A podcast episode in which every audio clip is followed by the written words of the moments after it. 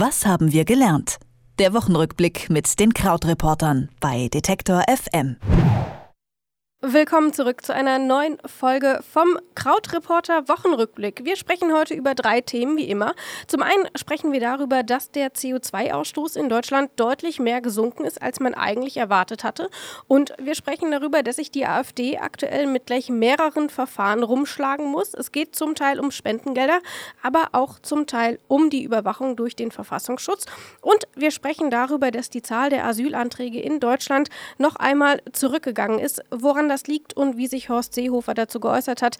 Das sind unsere Themen der Woche und wie immer spreche ich mit Christian Fahrenbach in New York. Hallo. Hallo, Rabea.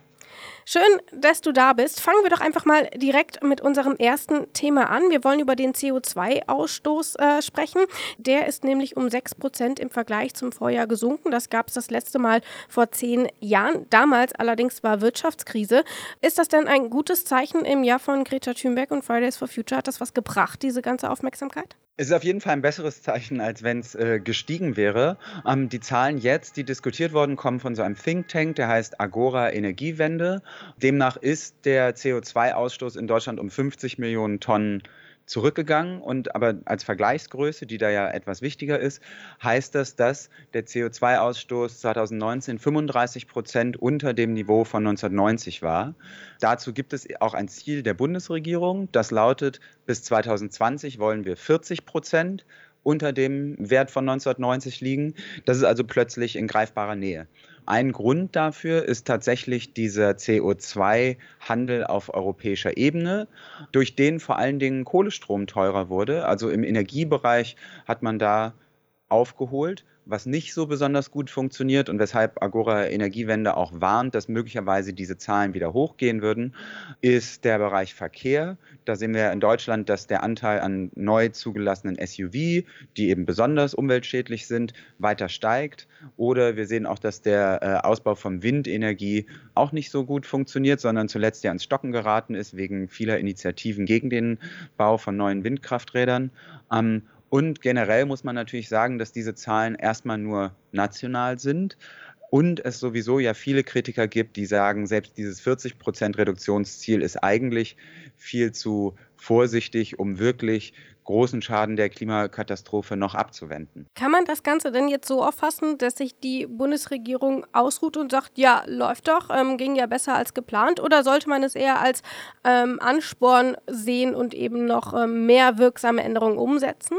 Im internationalen Vergleich ist es so, dass Deutschland nicht so wahnsinnig ehrgeizig mehr dasteht. Wir haben ähm, diese Woche ja auch gesehen, als die österreichische Regierung ihr äh, Programm vorgestellt hat, dass es dort ein Klimaziel gibt, dass Österreich bis 2040 klimaneutral sein soll. Deutschland hat sich da ja nur 2050 gegeben bisher, also auch die EU insgesamt. Und Angela Merkel hatte zwar in ihrer Neujahrsansprache ja davon gesprochen, dass die Klimakatastrophe ein großes Thema sei, aber dieses ursprüngliche Image, das sie hatte als die Klimakanzlerin, das ist ja schon seit längerem eigentlich wieder Geschichte.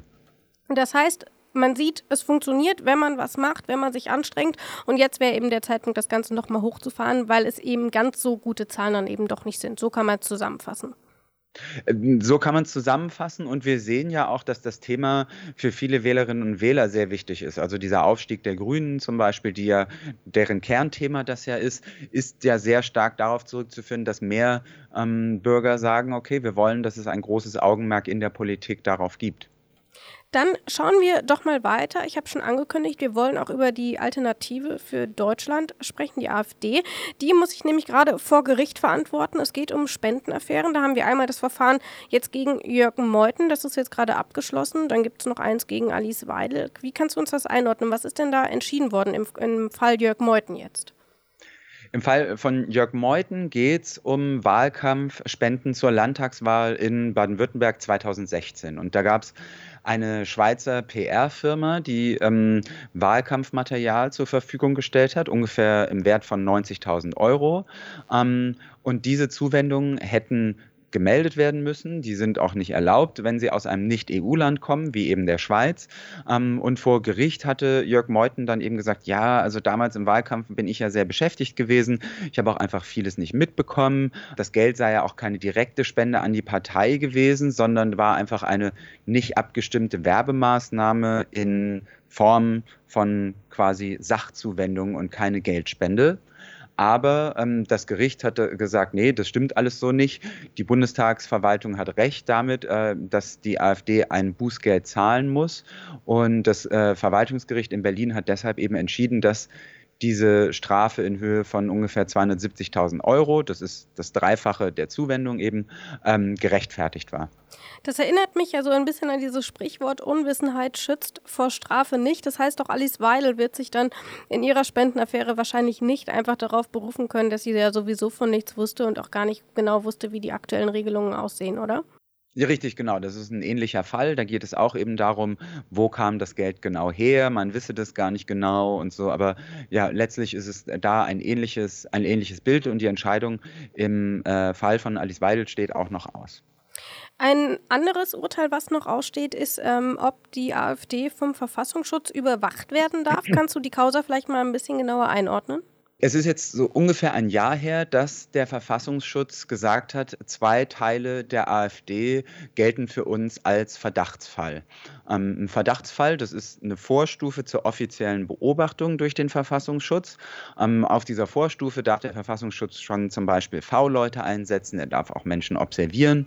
Ähm, und diese Verdachtsfälle sind einmal die Jugendorganisation der AfD, die junge Alternative, und zum anderen dieser Rechtsaußenteil der Partei, der sogenannte Flügel. Ähm, und das sind jetzt auch keine Splittergruppen innerhalb der Partei, sondern fast 8000 Menschen, ungefähr ein Viertel aller Mitglieder. Ähm, und das Amt findet, dass einige Aussagen in diesen Gruppen nicht mit der Garantie äh, der Menschenwürde vereinbar seien, beispielsweise nationalistische Äußerungen, muslimfeindliche Aussagen, minderheitenfeindliche Aussagen, die da getroffen werden. Und die AfD sagt, na, ähm, diese, diese Einstufung als Verdachtsfall, die stigmatisiert die ganze Partei. Ähm, das ist inhaltlich auch nicht gerechtfertigt. Wir gehen da jetzt gegen vor und klagen dagegen, dass der Verfassungsschutz ähm, diese Teile der Partei als Verdachtsfall eingestuft hat. Und das war eben die neue Entwicklung jetzt diese Woche. Jetzt ist es aber auch so, dass viele Beobachter da gleich sagen, das ist alles eine taktische Maßnahme, denn ähm, man will einfach schon jetzt Stimmung gegen den Verfassungsschutz machen, denn so wie es ausschaut, wird der in den kommenden Monaten und Jahren möglicherweise noch weitergehende Schritte gegen die Partei vornehmen. Du hast gerade das Wort Taktik gesagt. Das könnte man ja auch dem Verfassungsschutz vorwerfen. Dem wurde nämlich in den letzten Jahren immer wieder vorgeworfen, auf dem rechten Auge blind zu sein. Ist jetzt quasi dieses Vorgehen gegen die AfD vielleicht auch nochmal ein Zeichen, nein, wir gucken ähm, überall hin? Ähm, ja, auf jeden Fall. Und es ist eben auch wirklich ein Zeichen, dass die AfD nicht einfach nur ähm, so eine nette Partei ist oder vielleicht auch ähm, so nicht mehr als rechtspopulistisch bezeichnet werden könnte. Denn ähm, das ist ja ein erheblicher Teil der Partei, der wirklich auch Teil dann der, der DNA und der, der wesentlichen Definition der AfD ist. Also ähm, es ist meines Erachtens auf jeden Fall ein äh, gerechtfertigtes Zeichen, diese Partei als rechte Partei einzustellen einzustufen, wenn ein Amt sowie der Verfassungsschutz, der ja eigentlich eher etwas konservativ vorgeht, ähm, also konservativ im Sinne von vorsichtig, ähm, wenn der solche Bedenken hat in der Beobachtung dieser Organisation. Zumal sich die ähm, AfD ja selber noch nicht so ganz sicher ist, ähm, wie sie sich da eigentlich präsentieren will, wenn wir eben auch gucken, welche ähm, Ausschüsse es aus der Partei gegeben hat, wo man sich eben dagegen entschieden hat, zum Beispiel bei Björn Höcke etc. Wir wollen aber noch ein anderes Thema besprechen. Wir wollen nämlich noch über die Asylanträge in Deutschland sprechen. Die sind jetzt im letzten Jahr nochmal ordentlich zurückgegangen im Vergleich zum Vorjahr. Wie viele Menschen sind denn letzten Endes in Deutschland tatsächlich angekommen? Das kommt ein bisschen darauf an, welche Statistik man zählt. Ähm, das Innenministerium klammert jetzt Kinder aus von Asylsuchenden, die in Deutschland geboren worden sind und hat diese Woche kommuniziert die Zahl der Erstanträge. Und diese Zahl ist ähm, liegt bei 111.000 ungefähr, ist um 14 Prozent zurückgegangen, also ungefähr um ein Siebtel. Ähm, aber auch wenn man Kinder und Bewerberinnen hinzuzählt, die äh, Folgeanträge gestellt haben, also oder die zum Beispiel auch vor 2019 nach Deutschland gekommen sind, Dann wurde über rund 184.000 Menschen entschieden. Ähm, da dann eben ganz wichtig, das wurde dann auch kommuniziert, von diesen 184.000 Menschen haben 45.000 den Status als Flüchtling anerkannt bekommen. Das heißt also, nur ungefähr jeder vierte der einen Antrag stellt, bekommt tatsächlich Asyl bewilligt. Es gibt dann noch so 20.000, die als eingeschränkt schutzwürdig gelten. Aber das fand ich diese, äh, in diesem, im Zusammenhang mit diesen Zahlen auch nochmal wichtig, klar zu machen, ah, das ist überhaupt gar nicht so einfach. Und jeder, der so ein, es ist längst nicht so, dass jeder, der so einen Antrag stellt, auch dann diesen Schutzstatus anerkannt bekommt. Wenn man sich das jetzt aber mal im Kontext ähm, internationaler Bewegungen anschaut, nun ist es ja nicht so, dass die Fluchtbewegungen an sich zurückgegangen sind. Ähm, worauf sind diese gesunkenen Zahlen denn dann äh, zurückzuführen? Wahrscheinlich auf die europäische Politik auch, oder? Richtig, genau. Also ähm, das kommt natürlich ein bisschen darauf an, wie man fragt. Horst Seehofer sagt, das liegt alles an meiner äh, Politik oder äh, an der von Deutschland vertretenen Politik. Aber es gibt natürlich auch viele Menschenrechtler, die sagen, gut, letzten Endes passiert da innerhalb Europas jetzt nicht mehr so viel im Vergleich zu 2015, weil zum Beispiel ein Land wie die Türkei dafür bezahlt wird, Menschen nicht gar nicht erst in die EU reinzulassen.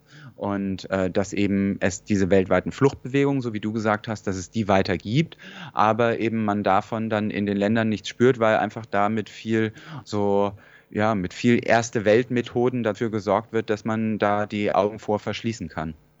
Horst Seehofer spielt dort ja auch nochmal eine zentrale Rolle und gerade so ähm, vor zwei, drei Jahren noch hat er auch ziemlich harte Töne gegenüber Geflüchteten angestimmt. Heute hat man das Gefühl, er ist ein bisschen sanfter geworden. Also klar, er ist immer noch ein strenger Innenminister, was das angeht, aber er setzt sich eben zum Beispiel auch für Seenotrettung ein etc.